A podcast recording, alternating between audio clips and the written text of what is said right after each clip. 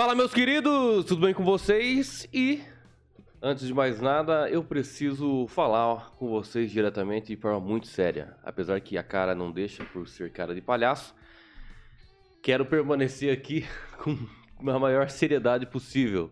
Pô, por enquanto é o momento em que nós estamos aqui, né? Tendo ainda a liberdade de falar com vocês. Então, a democracia, na verdade, ela virou um amuleto dos juristas que utilizam os vândalos como pretexto para exceder os limites da lei.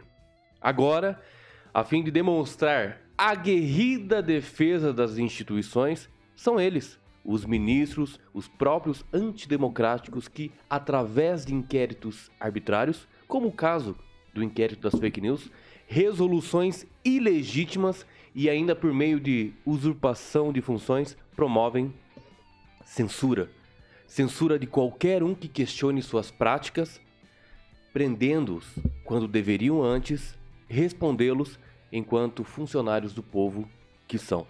Esse é um recado para os 11 ministros supremos da nossa Corte do Brasil. E eu me chamo Kim Rafael. Muito bem, inspiradíssimo Kim Rafael falando de democracia.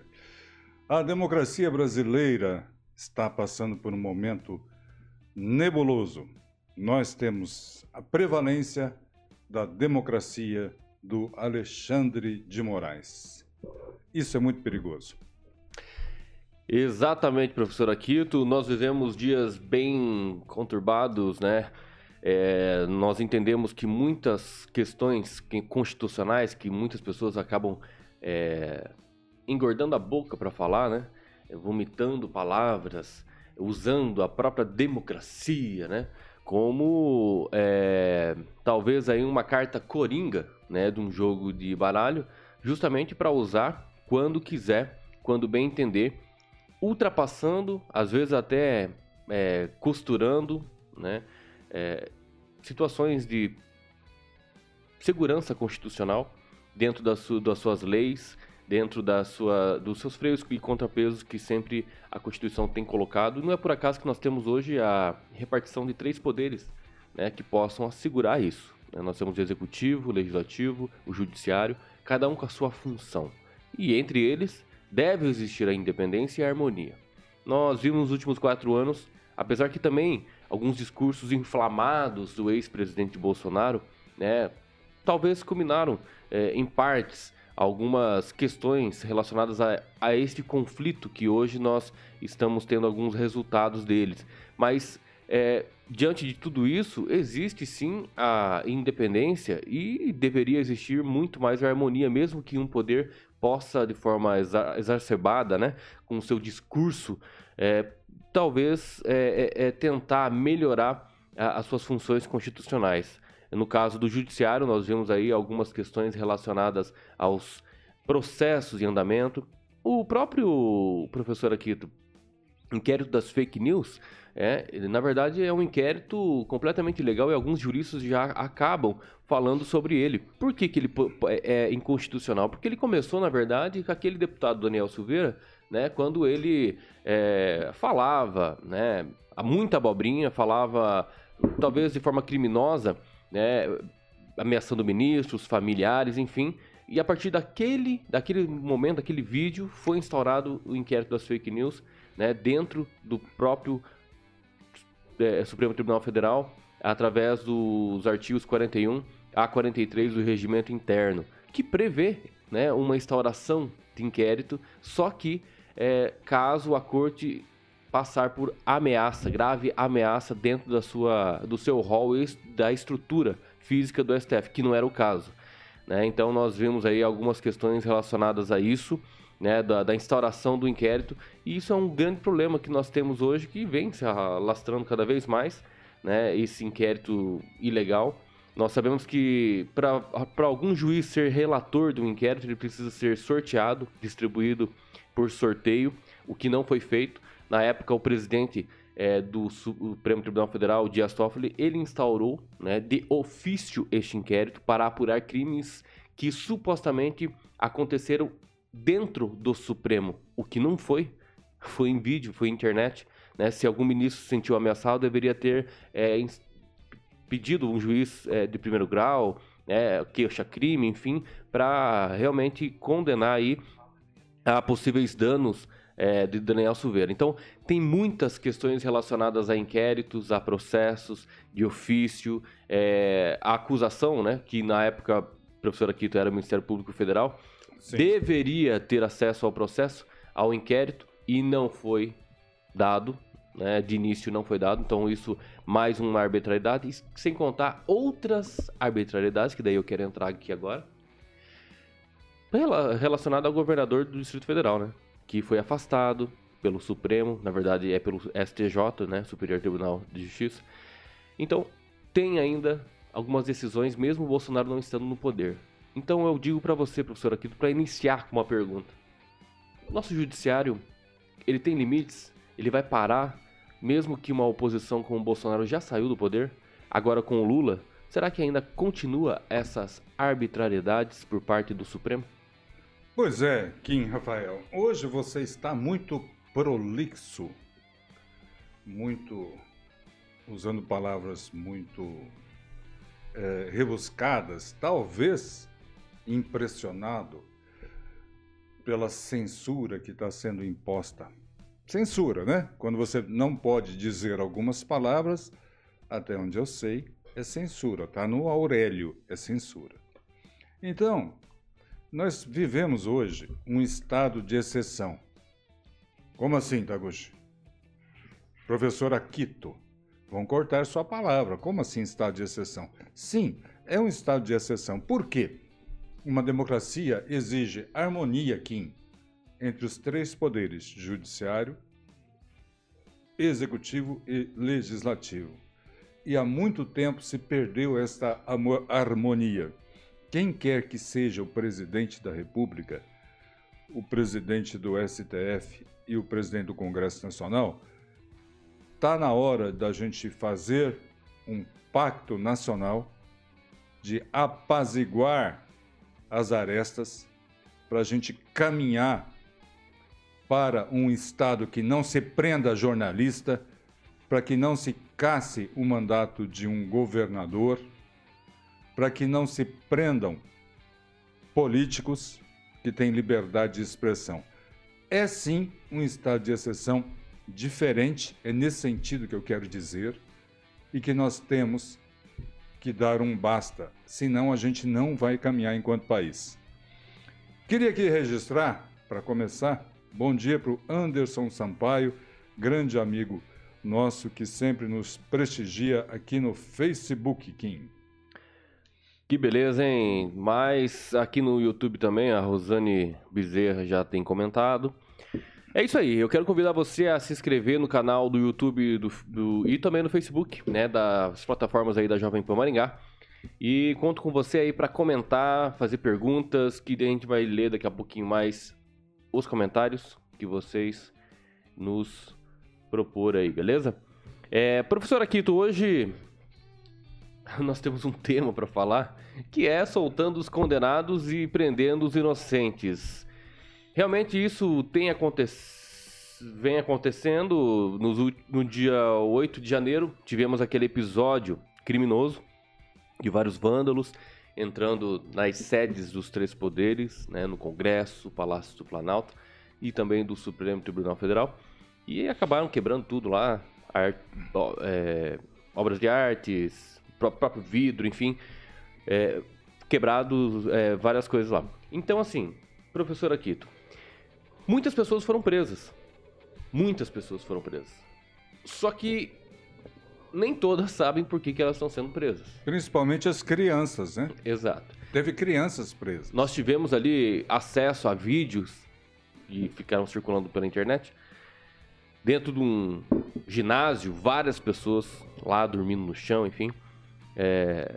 Não quero que vocês acabem entrando naquela questão, ah, nossa, que mais bandido bom não é bandido morto, né? Aquela, aquele discurso do Bolsonaro inflamado, não só do Bolsonaro, mas é, a maioria ali dos, dos, das pessoas conservadores, enfim, que pensam dessa forma. É, vamos falar de democracia, né? Porque é, é. essa discussão Bolsonaro e Lula é para inglês ver, né? é para jogar uma fumaça em cima do que está acontecendo.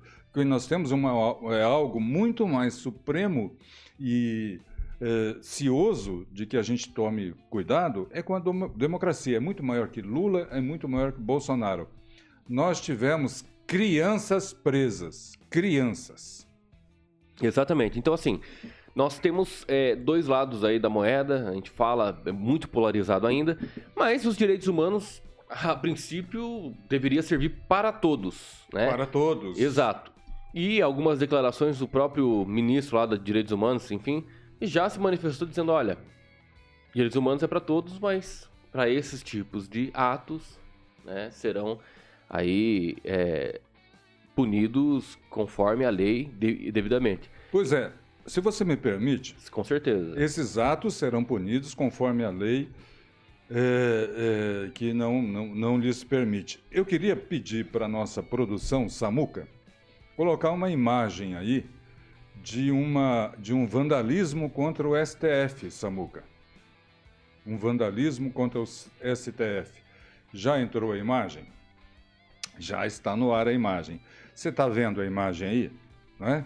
são pessoas lá com faixas contra o STF assintosamente agressivas, não é? E que promoveram a invasão do STF. Tem outra imagem aí, Samuca. Outra imagem vai rodando na sequência. Então, pois é, olha que paz e amor, olha, olha que lindinho, olha que pessoas não agressivas. Aí eu pergunto, Estão presas essas pessoas? Ou, nessa época, a lei era outra e permitia agressão, permitia invasão do STF? É claro que o Brasil inteiro está vendo isso. É claro que o Brasil inteiro está enormemente preocupado com esse partidarismo que está acontecendo nas nossas leis, na aplicação das nossas leis. Não se prenderam, Kim Rafael. Agora, se prenderam 1.152 terroristas. É mais de mil. Eu inventei um número aqui só para ficar na vibe do Lula que inventa números. Hum. 1.152. A Marina Silva entrou nessa agora também, né? É, nós vamos quero comentar isso também. 1152. Pelo amor de Deus. Gente, caiam na real. Se tivesse 1152 terroristas lá, não tinha sobrado pedra sobre pedra, se é que vocês me entendem. Não é? Terroristas. Lembra das torres gêmeas? Aquilo é terrorismo. E foi feito lá por meia dúzia, dez pessoas. Não 1152. Gente, vamos Vamos procurar a razão. Alguns congressistas, alguns deputados estão se manifestando que encontram o absurdo que está acontecendo, mas a grande maioria está calada.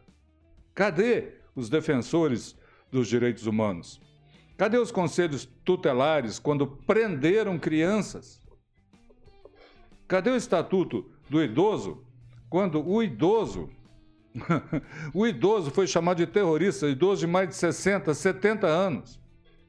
Eu, se eu tivesse uma célula terrorista, eu colocaria uma faixa de idade para ser terrorista, certo?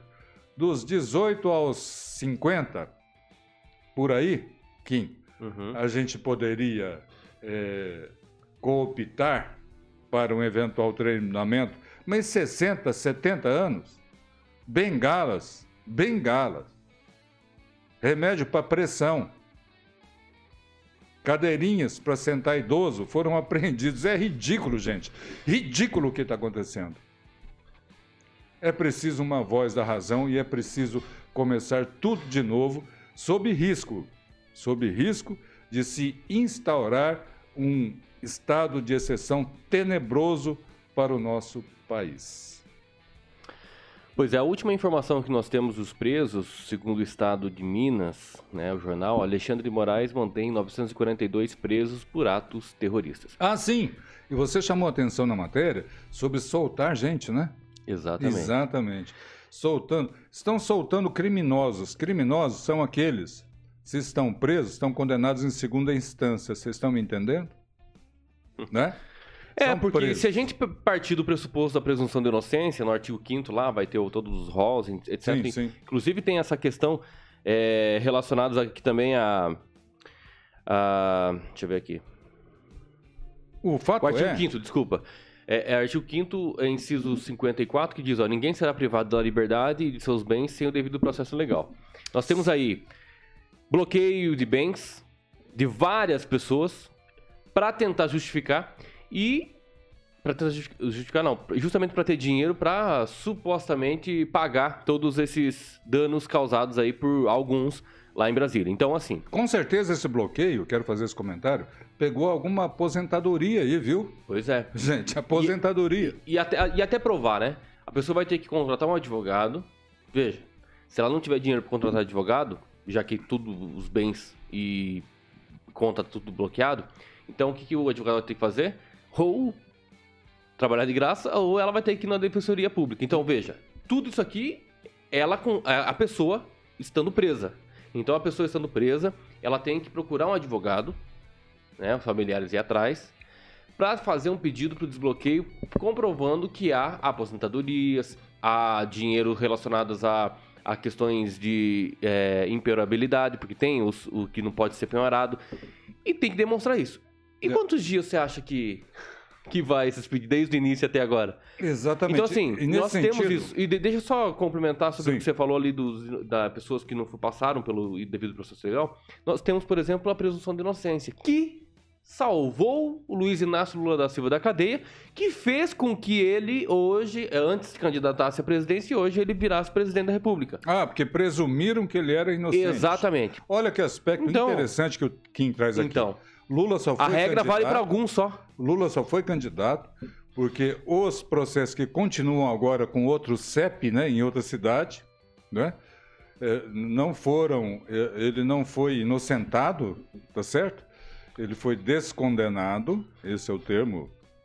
Desculpa, viu, Alexandre, se puder ter outro termo aí.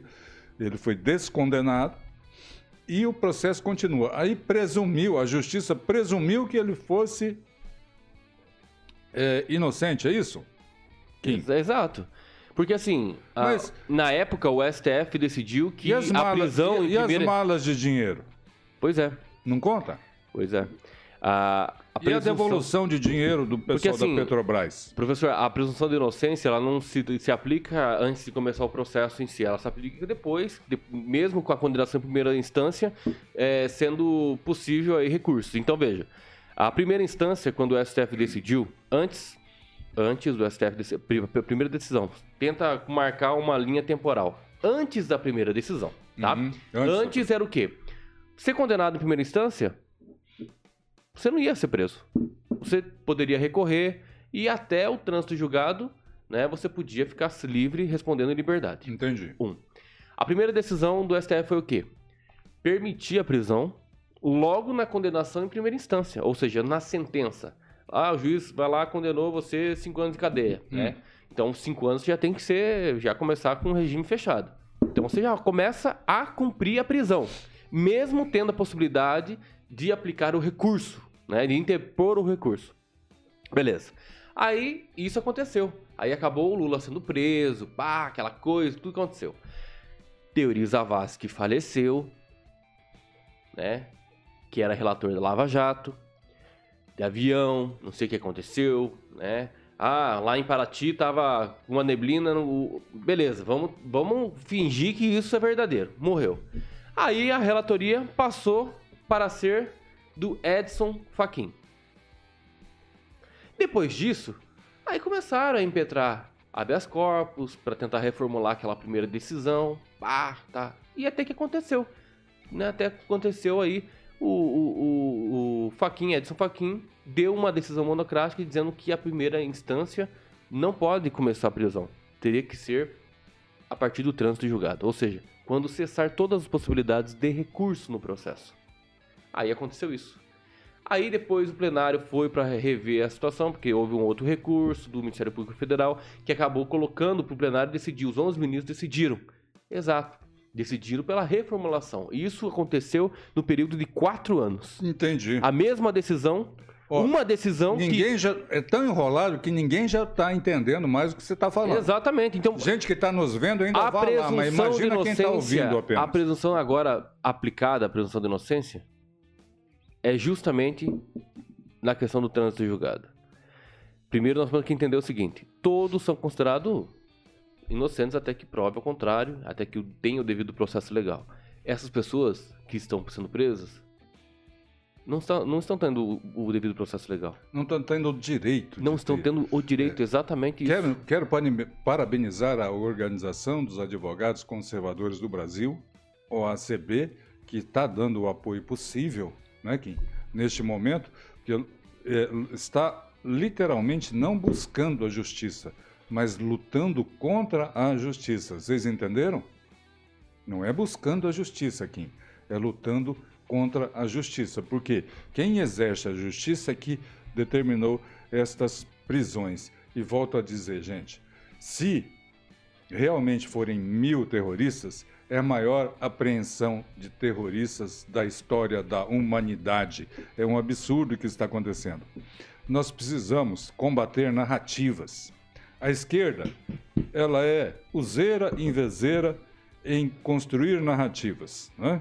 A nossa Marina Silva, por exemplo, que é tratada pela imprensa como uma pessoa acima do bem e do mal, uma pessoa preocupadíssima com o meio ambiente, apesar do marido ser madeireiro, né?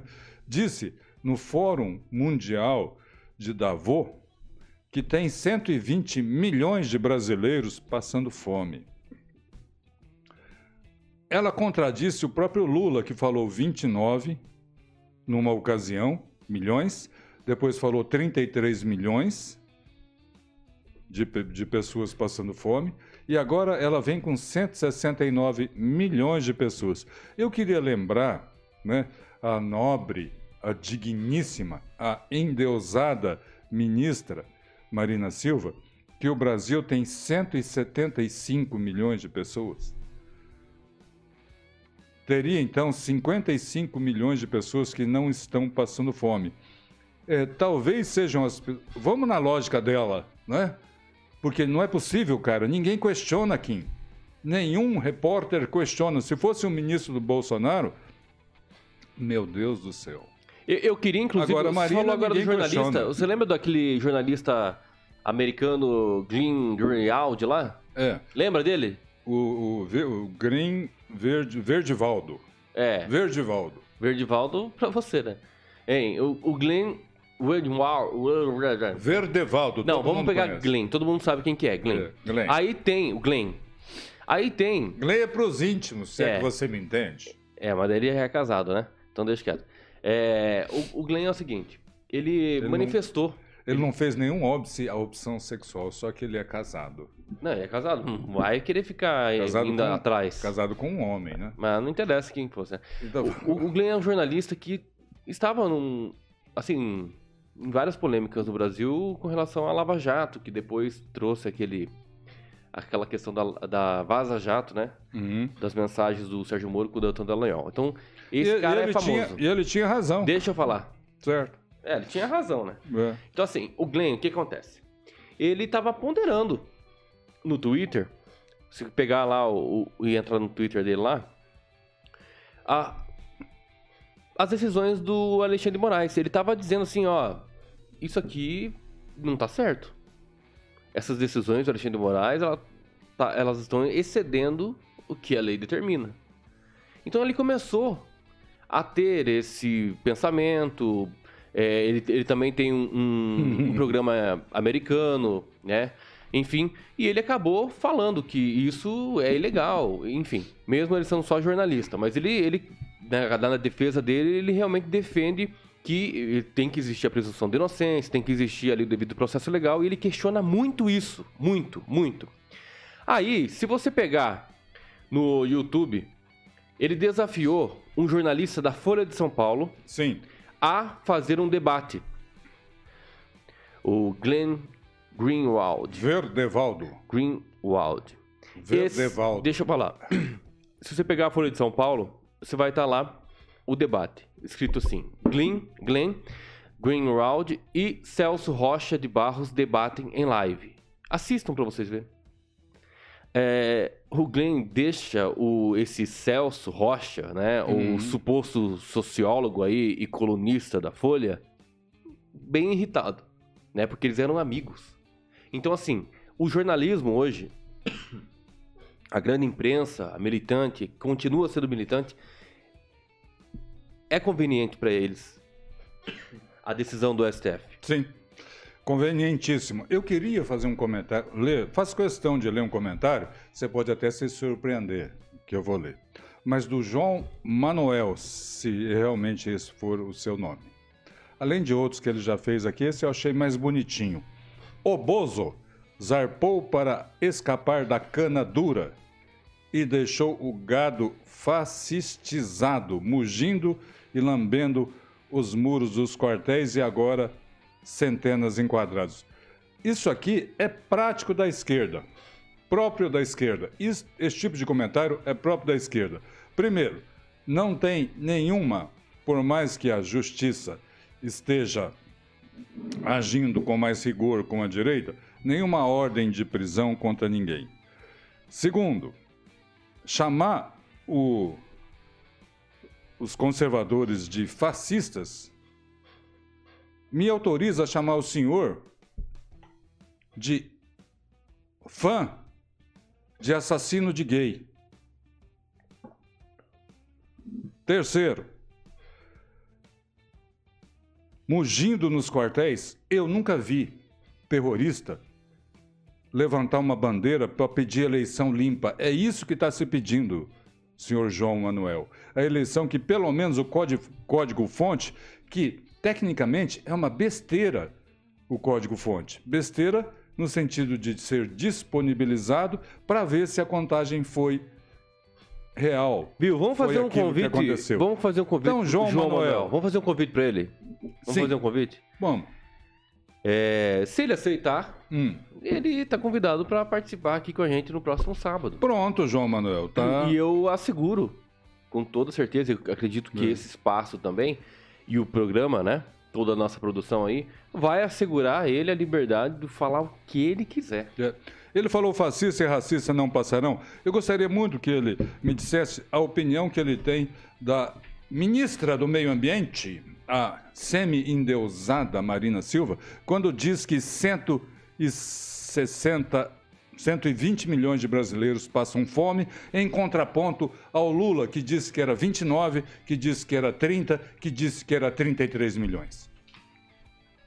Está feito o convite para o senhor João Manuel e para outros que queiram aqui é, abrir um debate inteligente, sem palavras de ordem, sem essas coisinhas de fascista, não sei o quê. Porque aí eu vou falar que você é comedor de criança também.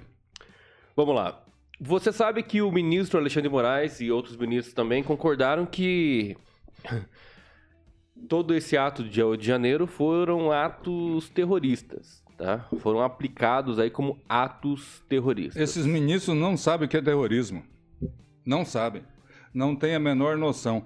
Terrorismo praticado por gente da terceira idade, gente tomando remédio para pressão, crianças. Por favor, nós precisamos ter aí um mínimo de um grau de discernimento. Vamos parar de criar fake news. O Lula fez a campanha dele, estou me lembrando agora aqui. Certo. Negócio de 100 anos. Eu vou abrir essa caixa preta. Vou abrir essa caixa preta dos 100 anos do Bolsonaro. O que, que você descobriu? Vamos lá. Né? Primeiro, o nome da mulher que fazia a unha da primeira dama. O que, que você descobriu? Que o que se gastou com o cartão corporativo Gente, João Manuel, eu quero a sua opinião sobre isso. Pelo Bolsonaro foi exatamente a metade do primeiro mandato do Lula e foi menor que Lula 1, Lula 2 e Dilma, com três anos de mandato. Foi a metade que foi gasto. Cadê? Cadê a fantasia criada em torno dos sigilos dos 100 anos? Eu acho que vão acabar é, colocando um uma fumaça em torno desse assunto, porque está ficando feio. Agora eles é, fazem a seguinte comparação: olha, em tal restaurante foi gasto tantos não sei o quê. Né? Aí se esquecem de dizer que o restaurante é daquela cidade fronteiriça quando, com a Venezuela, que quando o Bolsonaro foi lá, mandou comprar marmita para todo mundo. Você está entendendo? Então, cria essas fantasias de Marina Silva, a senhora do meio ambiente, a senhora incontestável que fala uma asneira é uma despreparada para o exercício do cargo, porque não dá para é, dizer que uma senhora, além de tudo, já da terceira idade, não saiba que o Brasil tem 175 milhões de habitantes e que é impossível nós temos 120 milhões de pessoas passando fome. Deve ser na cabeça dela. Bom, uh, os atos terroristas, tem, existe uma lei, né? A Lei 13.260 de 2016, 2016 que é, fala sobre questões antiterroristas. Uh, então, assim, é uma lei antiterrorismo que, na definição, professor, aqui é o seguinte... Ah, tem a definição do claro, que é terrorismo? Claro, no artigo 2 ainda. Gente, rufem os tambores. É. Olha o que é terrorismo. Pode ser definidas como terrorismo apenas práticas motivadas por razões de xenofobia, discriminação ou preconceito de raça, cor, etnia e religião, quando cometidos com a finalidade de promover terror social ou generalizada, expondo a perigo pessoa, patrimônio, a paz pública ou a incolumidade pública. Entendam? 11 de setembro, foi um ato é, terrorista? Óbvio que foi, porque foi uma discriminação da religião. Exatamente. Contra o mundo ocidental. Exato. Agora, ali é terrorismo, ali é preparado, né? Não é, ali não tem remedinho para pressão, nem bengala, não.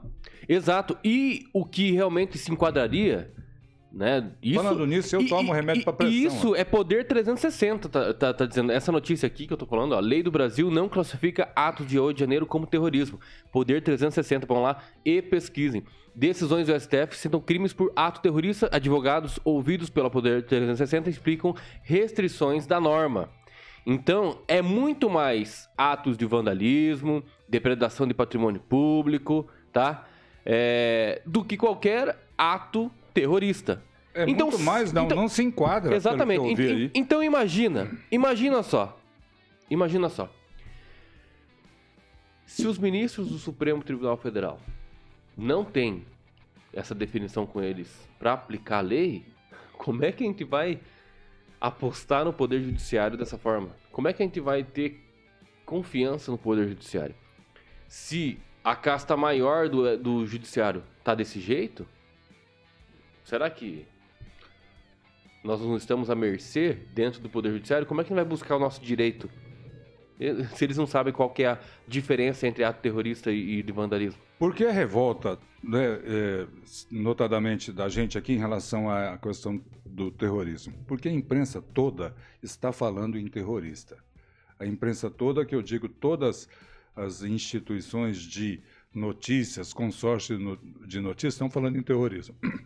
Eu quero fazer um paralelo do seguinte: a imprensa, talvez até no ato de sobriedade, talvez até num serviço à nação, não propagou as manifestações que ficaram em frente aos quartéis. Nada. Parecia um mundo paralelo, parecia que não existia. Se vocês, se nós, que nós fizemos a nossa parte, se nós, todos da imprensa, tivéssemos dado 10%, viu, Kim?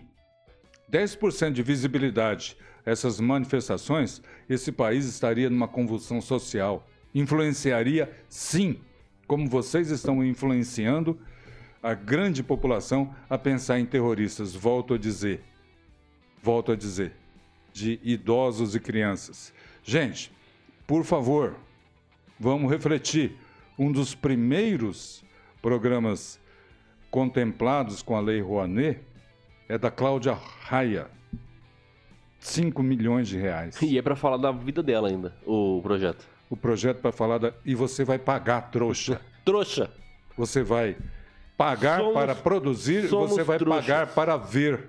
Exato. Trouxa. Trouxa. Não é? Não, e, e se fosse só 5 milhões, né?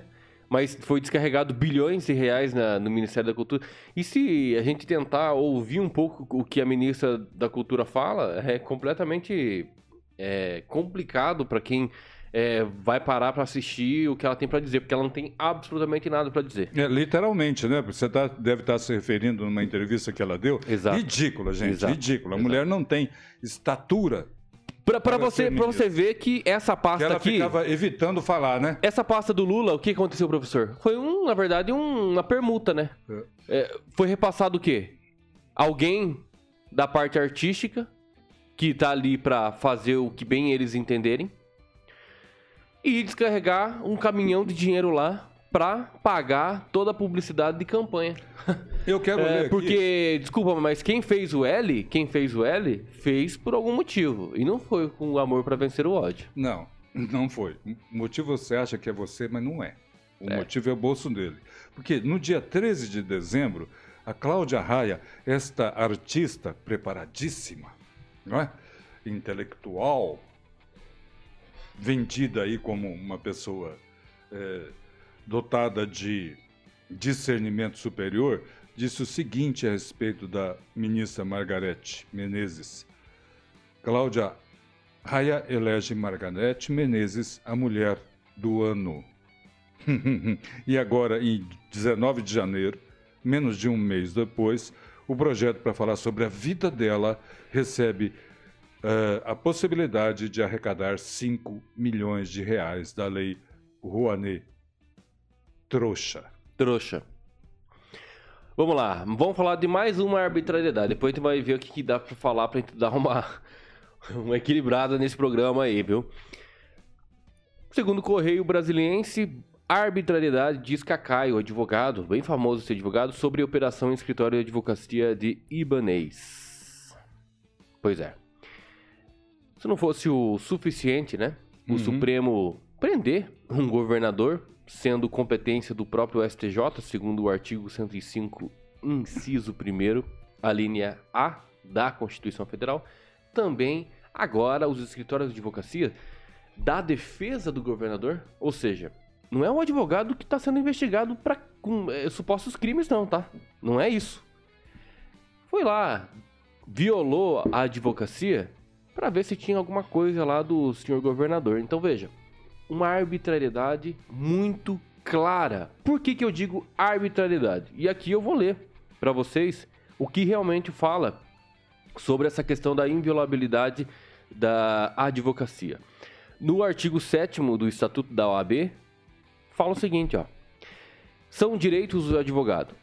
Inciso 2 a inviolabilidade de seus escritórios ou local de trabalho, bem como de seus instrumentos de trabalho, de sua correspondência escrita, eletrônica, telefônica e telemática, desde que relativa ao exercício da advocacia. Então veja, até o advogado, sobrou até o advogado do, do, do governador.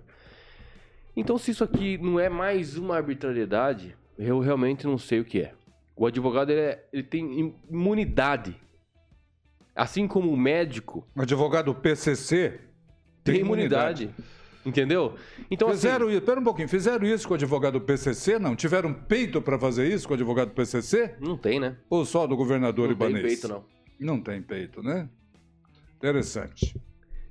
Então, assim, mais uma arbitrariedade dentro agora da defesa. E eu tenho que destacar aqui uma situação. Um jornalista falou ontem que tem que investigar sim, mesmo violando a, o escritório de advocacia.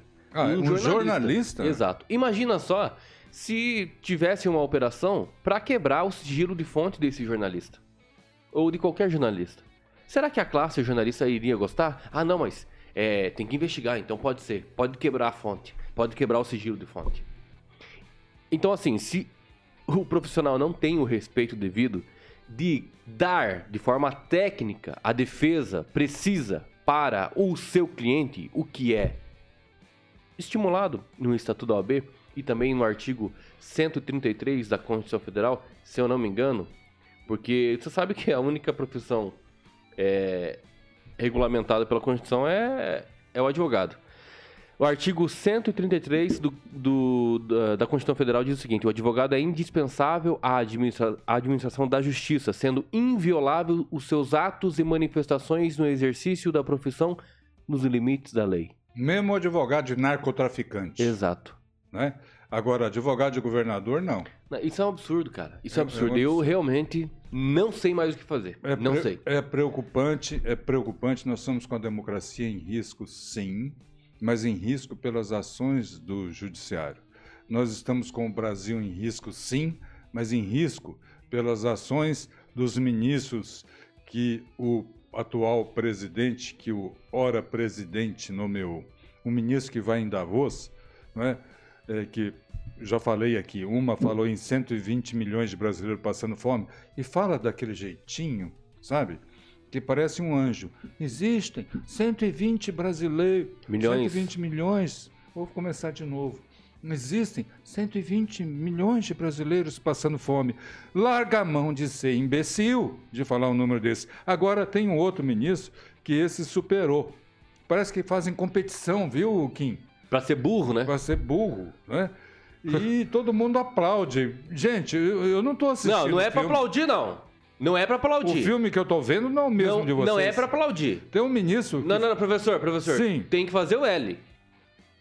aplaudir e fazer o L. É que não dá para fazer as duas coisas ao mesmo tempo.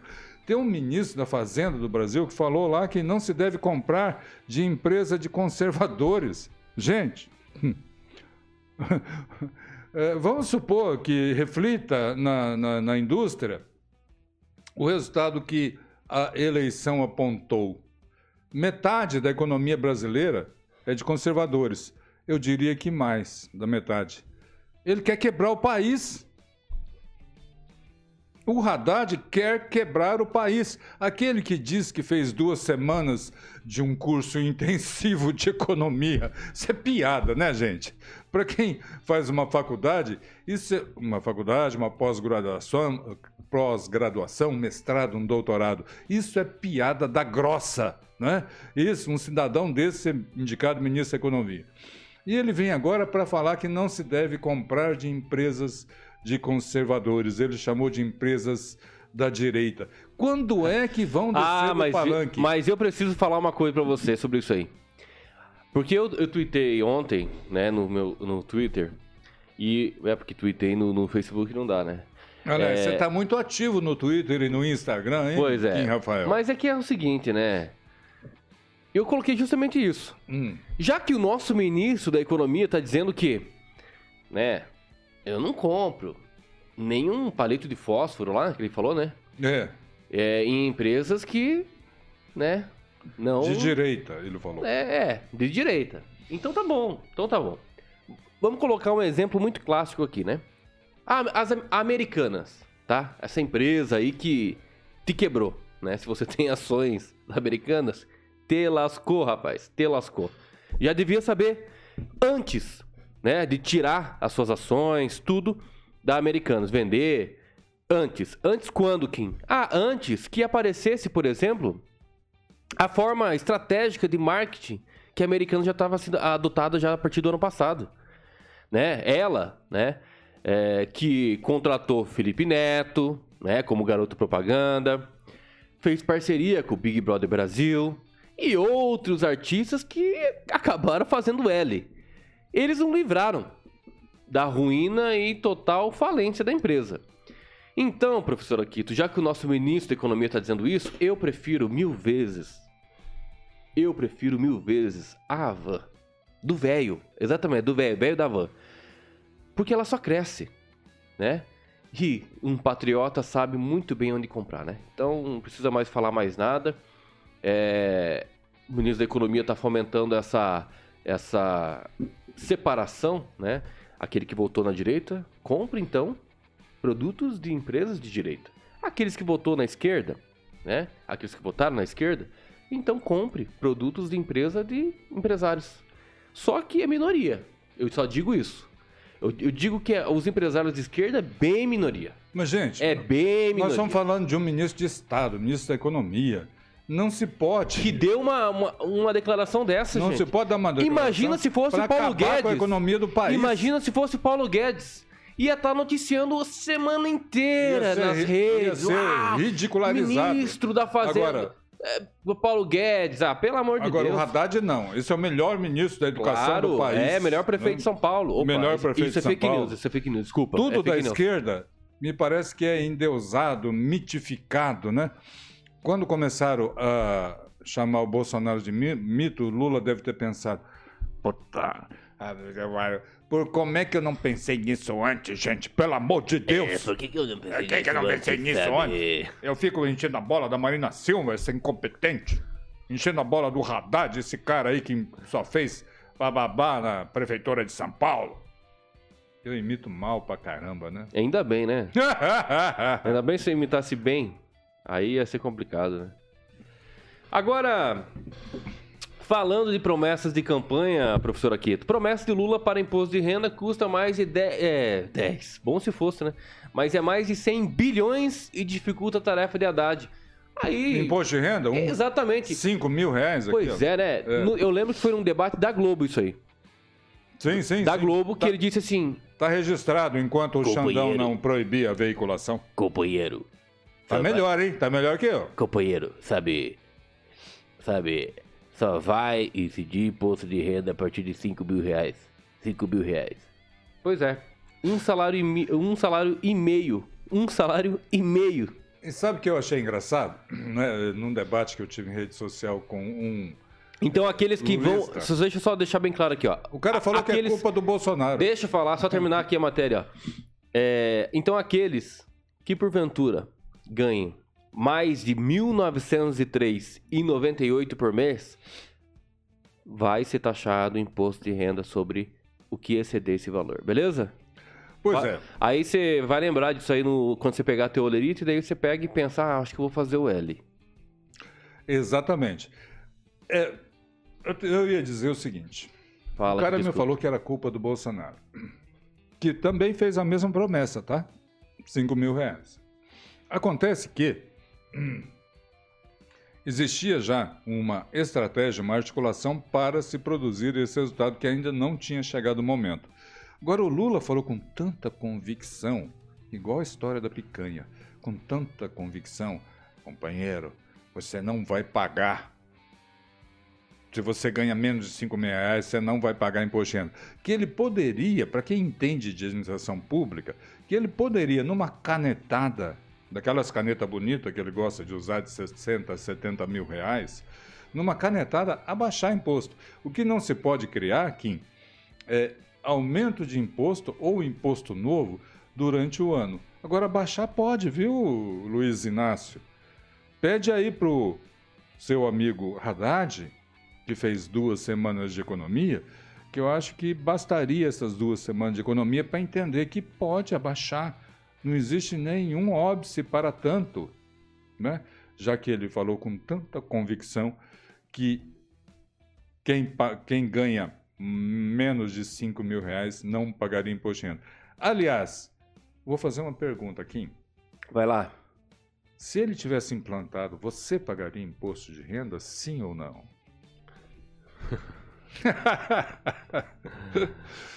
Ai, ai. Eu vou reservar meu direito de ficar em silêncio. tá vendo? Fala tanto mal dos outros e tal, aí quando fala em renda, né? Como eu sou assalariado, eu eu teria que pagar imposto de renda, mas por uns caraminguados. não, mas eu não pouquinho. pago imposto de renda. É. Eu não pago. Não paga? Não. Não paga. Eu, eu, eu ia falar algumas coisas agora de patrimônio seu e tal, não, sei o Não, não, não. O meu é Mas tudo. não é, o, meu é, o meu é MEI, né? Até que o Lula não, não chip da face da terra o MEI. Porque ele critica bastante quem trabalha como aplicativo, né? Uber, iFood, isso aí, velho, que isso aí tudo vai acabar daqui uns dias.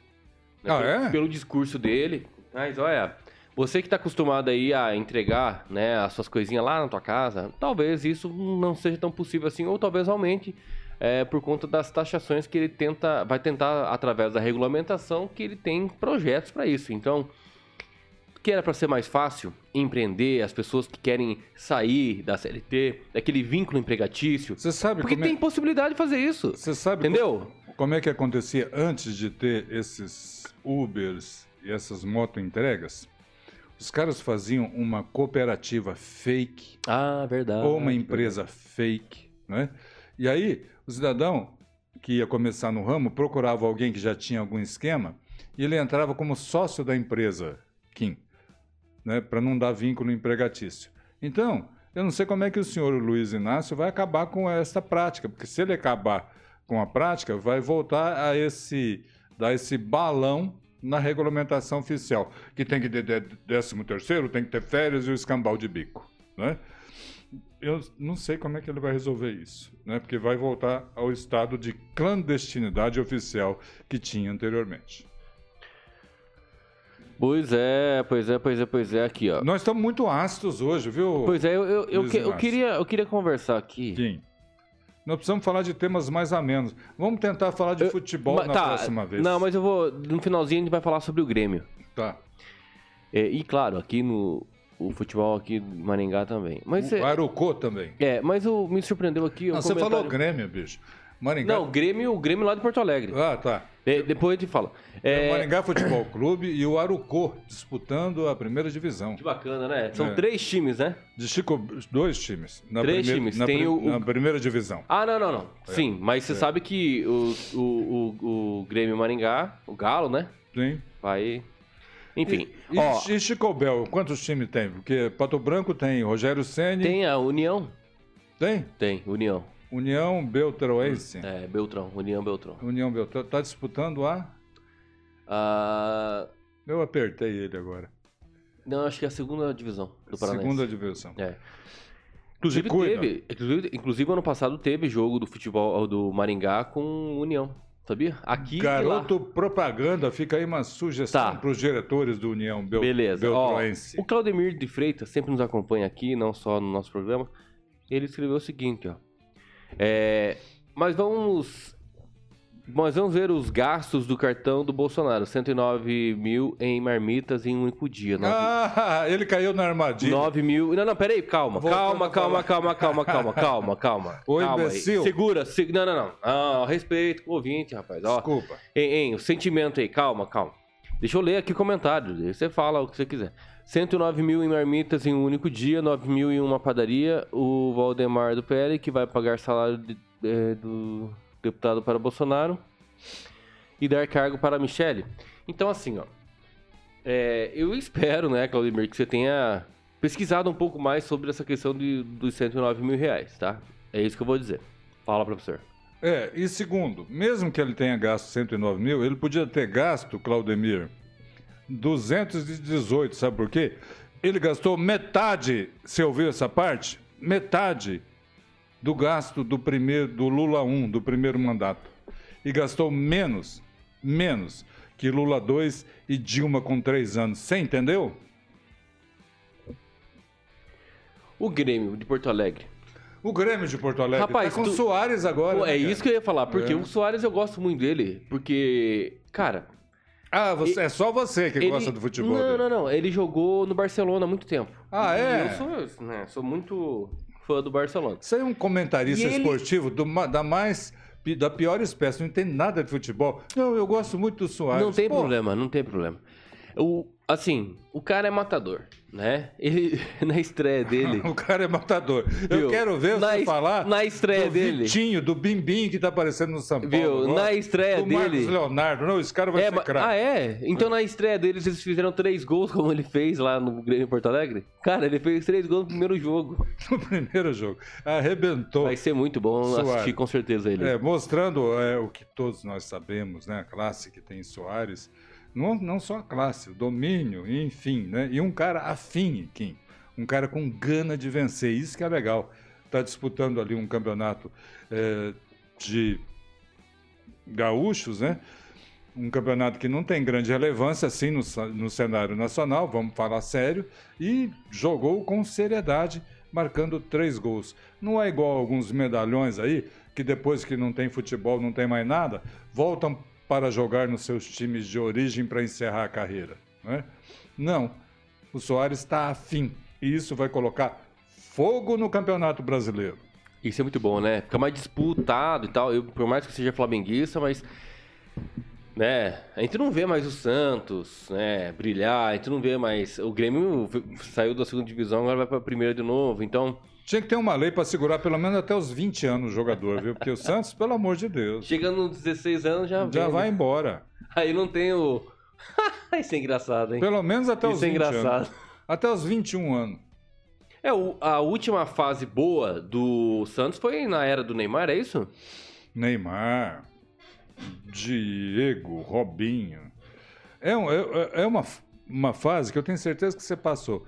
Você não sendo Santista, você ia assistir jogo do Santos só para ver a goleada. Não era assim? É, era O assim. Santos tem esses lampejos. Aconteceu em 60, na- década de 60, de 60 a 70. Pode pesquisar aí. Santos foi campeão paulista, que era o principal campeonato da época, nove vezes. Corinthians ficou dez anos sem ganhar do Santos. Teve jogo que o Corinthians não entrou em campo, falou: não quero jogar que nós vamos perder, certo? E o Santos é, vive desses lampejos. E graças a Deus o raio cai na vila mais de uma vez. Rapaz, e o Dani Alves, hein? É, nós não podemos julgar apenas pela primeira notícia, né? É, realmente, se houve o assédio, é claro que é deplorável, principalmente um cara na posição dele. Mas vamos aguardar, né? O fato aconteceu duas, três horas, quatro horas da manhã, não sei. Finalizando a carreira, né? É, mas eu não estou condenando Daniel eu Alves. Eu também não. acho que não, porque eu quero tudo saber isso... dos fatos, é, como é que exatamente. aconteceu. Porque o que existe é uma filmagem, né? Em que a moça lá que acusou ele uhum. foi para um lugar e ele foi atrás. Uhum. E depois disso não se tem mais nada, né? É. Ah, um caso emblemático que aconteceu, que teve filmagem também da, da, da Nárgila, né? Da Nájila e do. Imagina se não tivesse sido filmado do, da Nájila e do Neymar. A sorte dele foi que a Nájila é burra. É burra. Que ela, ela mesmo filmou e ela soltou a imagem. Que se não tivesse a imagem, ficava palavra contra palavra. É, a Nájila, o que, que é. acontece? A Nájila Trindade, né? Teve filmagem e tal, dela batendo. Que ela fez, que ela fez. Batendo nele, de forma, é, né? É. Que. De forma que ele não tinha nem autorizado, não tinha nem conhecimento disso. É. E e, e, é burra, porque ela divulgou a imagem. é muito mal assessorada. Porque a imagem mostrava claramente né, que a iniciativa da agressão era dela, o Neymar só se protegendo. A sorte dele é que é burra. Bom, Neymar, pelo amor de Deus, né? Com a grana que você tem, meu filho, por favor, por favor, Neymar. É, venha, é? Pra, venha pra Maringá com a grana que você tem. É. Ou vai para a Ucrânia, como diz aí o não, nosso não, não, amigo do MBL. Não, tá em guerra, né? Não, nosso amigo do MBL, ele disse, né? O Mamãe Falei. Aliás, um covarde esse cara do Mamãe Falei, hein? Porque ele pegou o programa que fez com vocês aqui, Kim. Hum. Você estava no programa, não? Sim. Ah, não. Não, não. Ele pegou o programa e sem dar, sem dar a oportunidade do debate, ele ficou ridicularizando os perguntadores. Né? Foi uma covardia. E eu acho até que ele foi muito injusto, porque tinha gente naquela bancada lá que tinha sido MBL. Né? Então ele atirou na própria carne. Covarde. Exato. Ah, eu quero destacar aqui que o Emerson Celestino escreveu. Grande Emerson no Facebook Deixa dele ali. um abraço dele. No Facebook dele. A gente tava falando ali sobre a questão da, do imposto de renda, né? Abre aspas aqui pro Emerson Celestino. Se acha que está ruim para você, imagina para quem achou que ia comer picanha e agora vai ter que aprender a fazer declaração de imposto de renda. Eu acho, inclusive, que o, a declaração da Marina Cima, vamos tentar ser eh, contemporizar, que 120 milhões de brasileiros estão passando fome, porque acreditaram na promessa de picanha do Lula e estão esperando a picanha, viu, Samuca? E estão se recusando, fazendo greve de fome, se não for picanha. Professor Aquito, muito obrigado por esse programa. Já acabou? Exatamente. Obrigado aí, Claudemir, Graça Ferraz, Maria do Socorro. Se informe melhor, viu, Claudemir? Thiago Danese, Zaqueu Silva, Rosane Bezerra. Thiago aqui Lacoste. no YouTube nos acompanhando, claro, outras pessoas que acabaram não se manifestando, mas tem aqui audiência. É, obrigado, agradeço. Não deixe aí de curtir, né? Dar o seu like, o seu gostei, mas também um não gostei. Se não gostou também não tem problema, né? Tem a opção ali, porque tem é, os dois lados. Então coloca lá o seu não gostei, né? Compartilhe esse vídeo, né? Para as pessoas aí grupos de WhatsApp, enfim, coloca, pega o link, o link ali, ó, e joga lá no WhatsApp, no Telegram, beleza? Se você não é inscrito ainda no canal da Jovem Pan Maringá, é, eu preciso, deixa, é, é isso mesmo. E também do Facebook, então eu convido você a se inscrever, porque todos os sábados, se o TSE e o STF deixar, a gente vai fazer o programa aqui a partir das 10 horas da manhã, ao vivo, diretamente dos estúdios da Jovem Pan Maringá. E aí, professor Aquito, muito obrigado pela sua presença novamente. Tchau e benção. É sempre um prazer. É isso aí. Não perca a esperança no Brasil jamais. Abraço e tchau.